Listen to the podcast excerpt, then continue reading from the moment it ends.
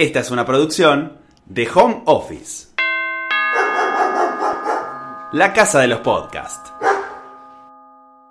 Solo una banda con diferentes formaciones, pero bajo el mismo nombre, logró recorrer desde los comienzos hasta nuestros tiempos la historia del rock argentino.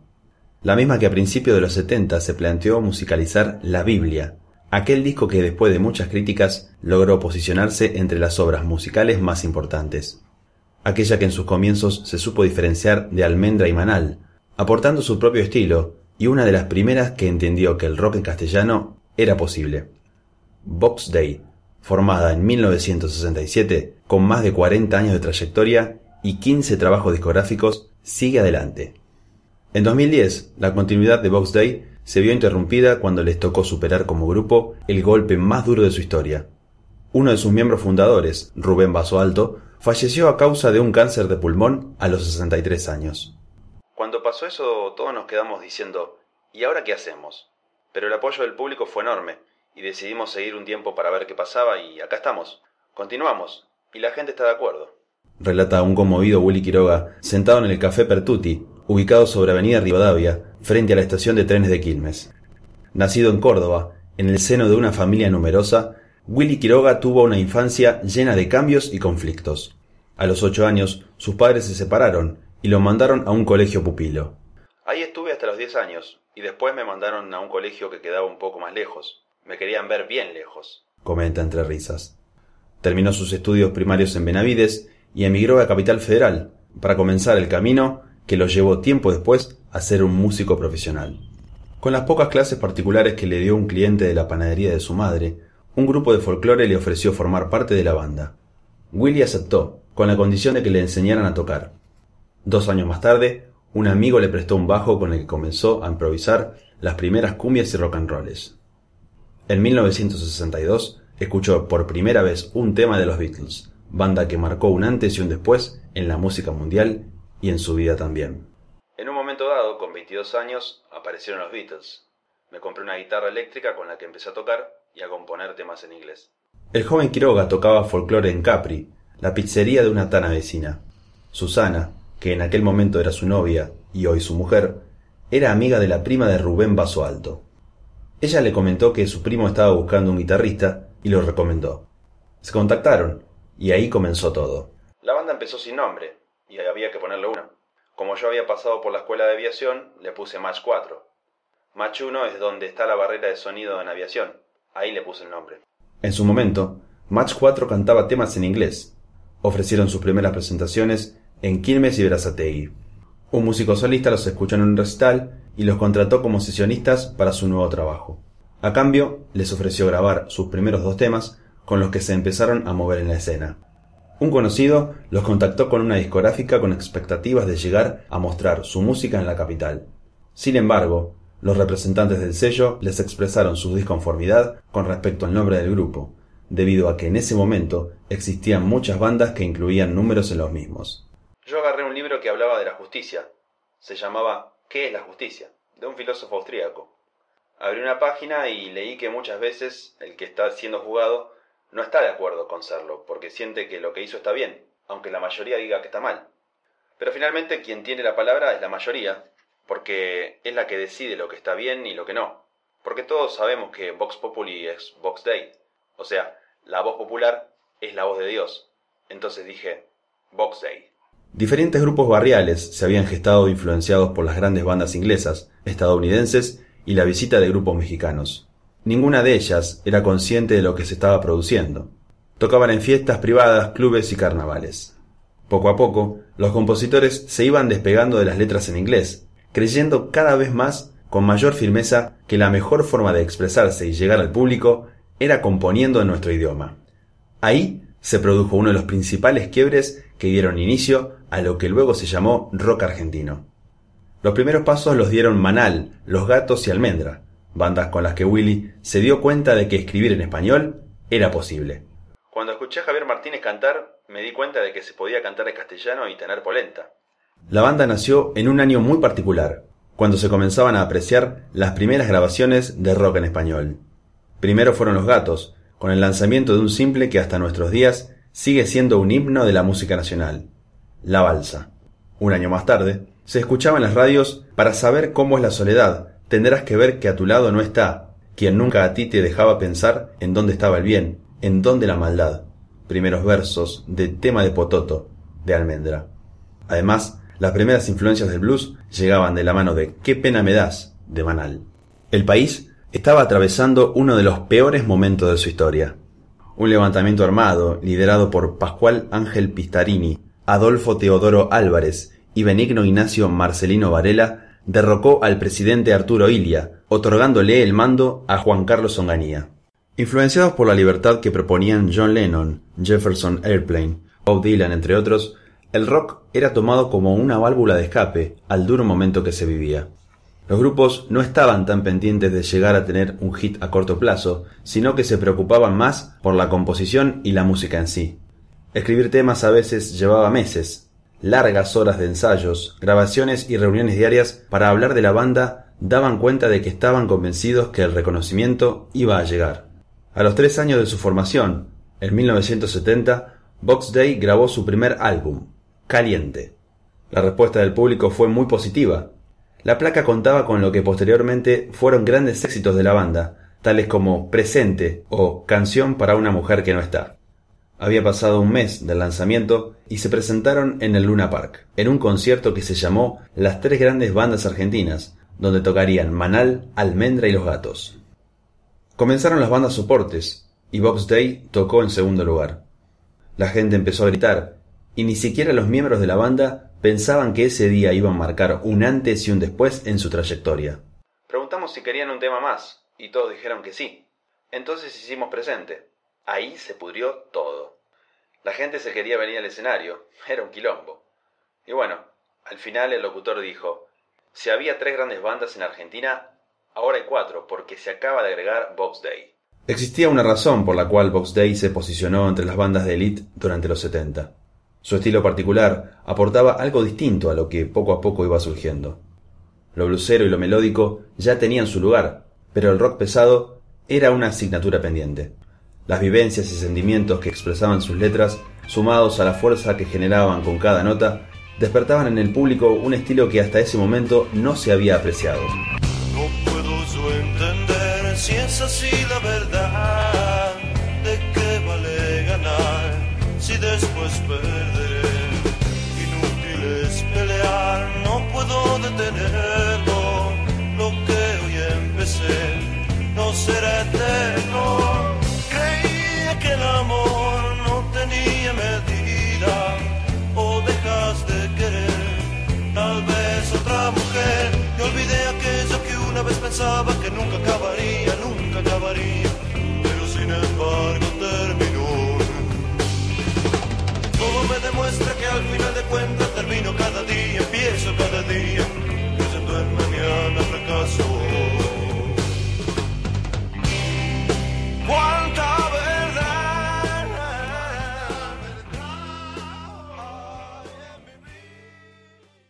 Cerca de las cinco de la tarde, la gente sale del trabajo y Pertuti de a poco se va llenando. Un hombre de unos cincuenta años se detiene en la vereda y extendiendo su mano saluda a Willy. Mientras termina de tomar los últimos sorbos de su café, Quiroga llama al mozo para pedirle una medida de Jack Daniels con una sola roca. A mí no me avergüenza. Todo el mundo sabe que tomo Jack Daniels. Lo toma Mick Jagger. Bromea. Después de que el surgimiento de la banda y la post-popularidad han pasado por la mesa, nos acercamos a lo que quizás fue su mayor logro. Un trabajo discográfico que en principio generó incertidumbre, pero que con el tiempo logró la aceptación popular. La Biblia. Que unos pelilargos se atrevieran a representar musicalmente el libro sagrado era algo llamativo y podía meterlos en problemas ante un contexto bastante represivo y conservador. Pero la banda decidió jugársela, pese a las críticas inmediatas que recibió. La ambición y el desafío se centraban en hacer algo diferente, que superara su primer éxito, ya que esa era la forma de mantener la popularidad.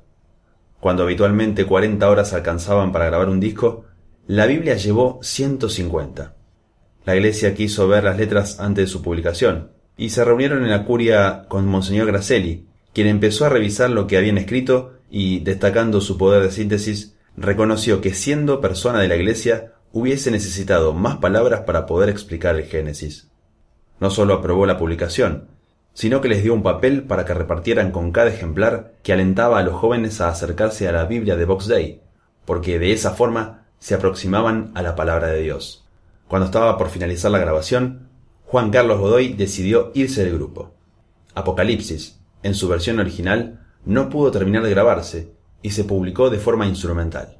Los diferentes momentos y escollos que Willy tuvo que superar en la historia de Box Day se reflejaron en sus letras y títulos de discos, Sigue siempre adelante sin mirar atrás. Total, ¿qué te importa un escollo más? Esa es mi forma de pensar.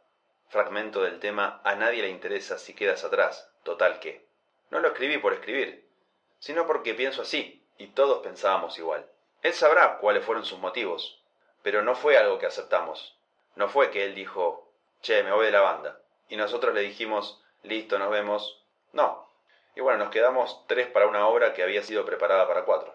Comenzaron los problemas con Mandioca, la compañía que los estaba grabando. Robaron las cintas del estudio y posteriormente tuvieron que devolverlas. Los cráneos de la discográfica publicaron la obra sin preguntar si estaba terminada, cambiando los nombres de las profecías y los libros sapienciales. Inmediatamente se cortó todo tipo de relación. Mandaron una carta documento y ante la falta de respuesta por parte del sello rompieron su vínculo. Corría el año 1972. La violencia ganaba la escena política. El 22 de agosto, en la base aeronaval Almirante Sar, las Fuerzas Armadas asesinaron a 16 miembros de diversas organizaciones guerrilleras en lo que se llamó la masacre de Trelew. Ese mismo año, Box Day ingresó a los estudios para grabar lo que sería su tercera placa discográfica, Jeremías Pies de Plomo.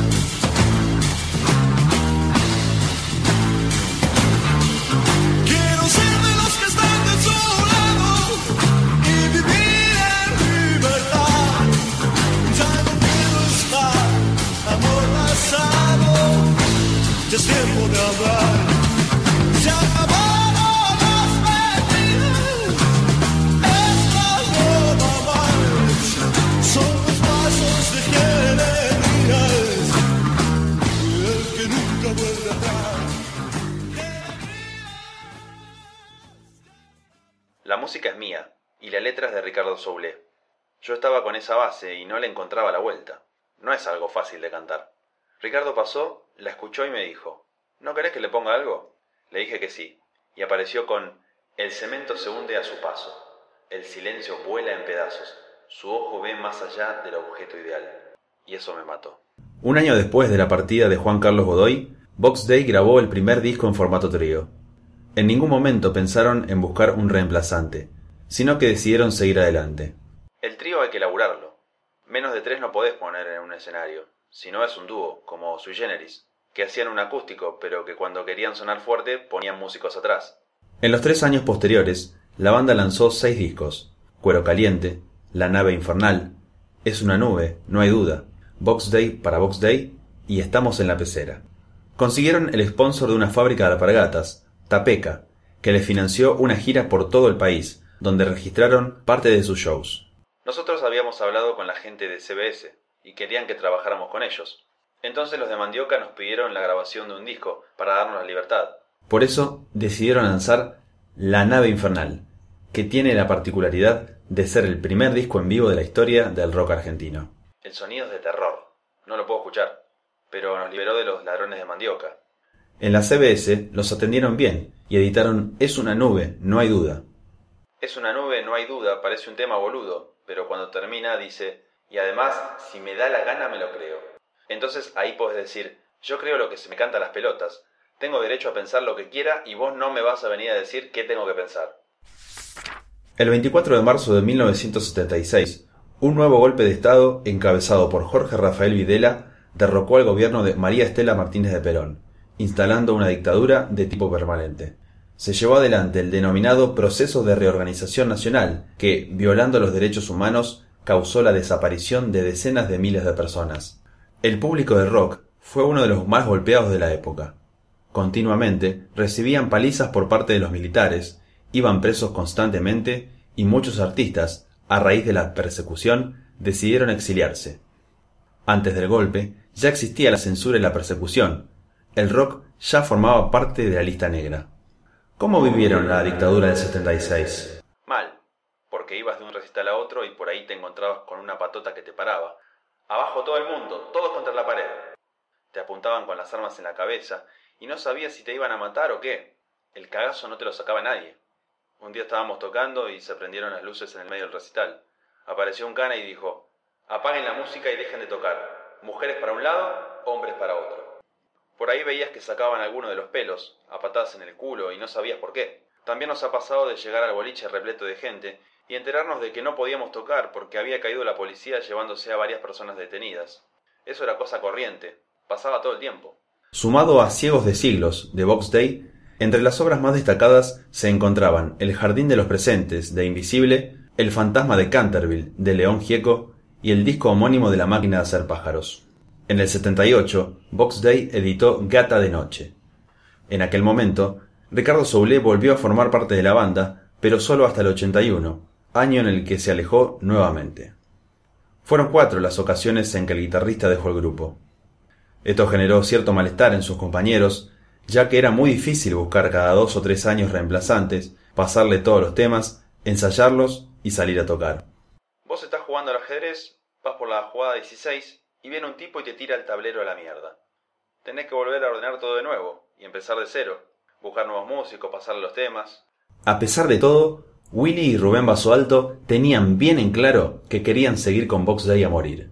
Incluso contaban con el apoyo de sus seguidores, que constantemente los alentaban a seguir adelante a pesar de las idas y vueltas de Soule. Podés llamarme Tío Bibi. En 1980, el rey del blues, B.B. King, visitó por primera vez nuestro país.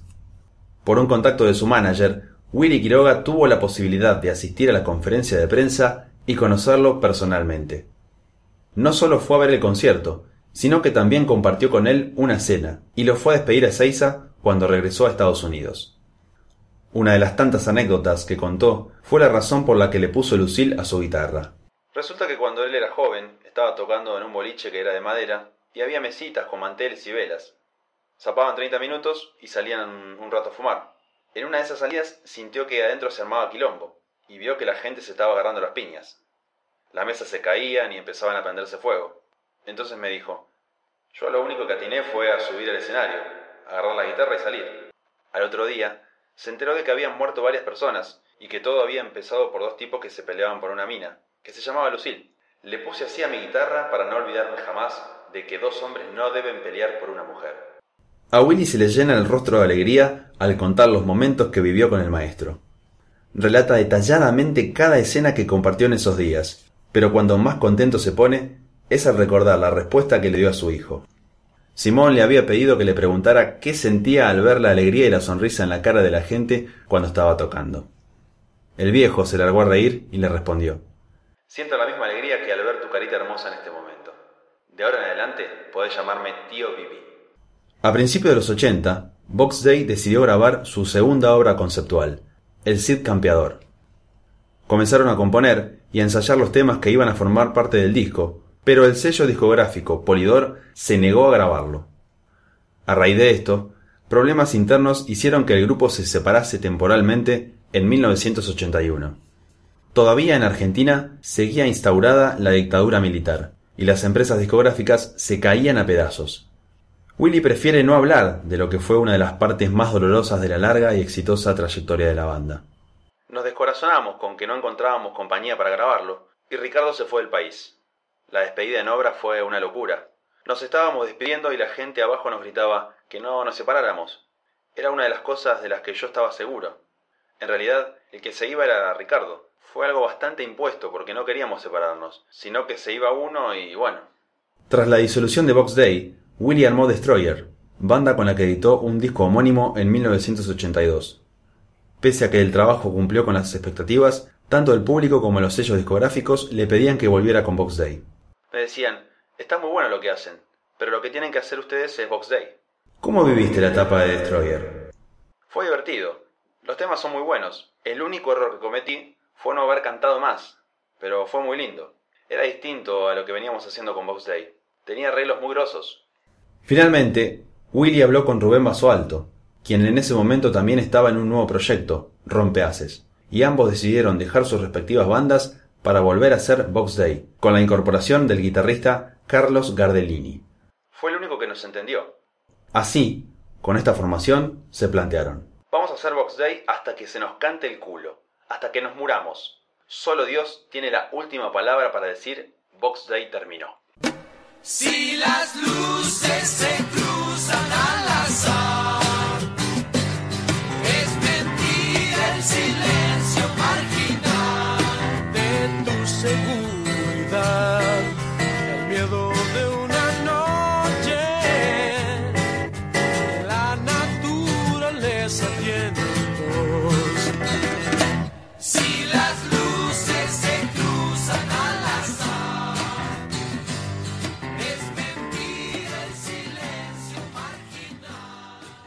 Esta fue una producción de Home Office.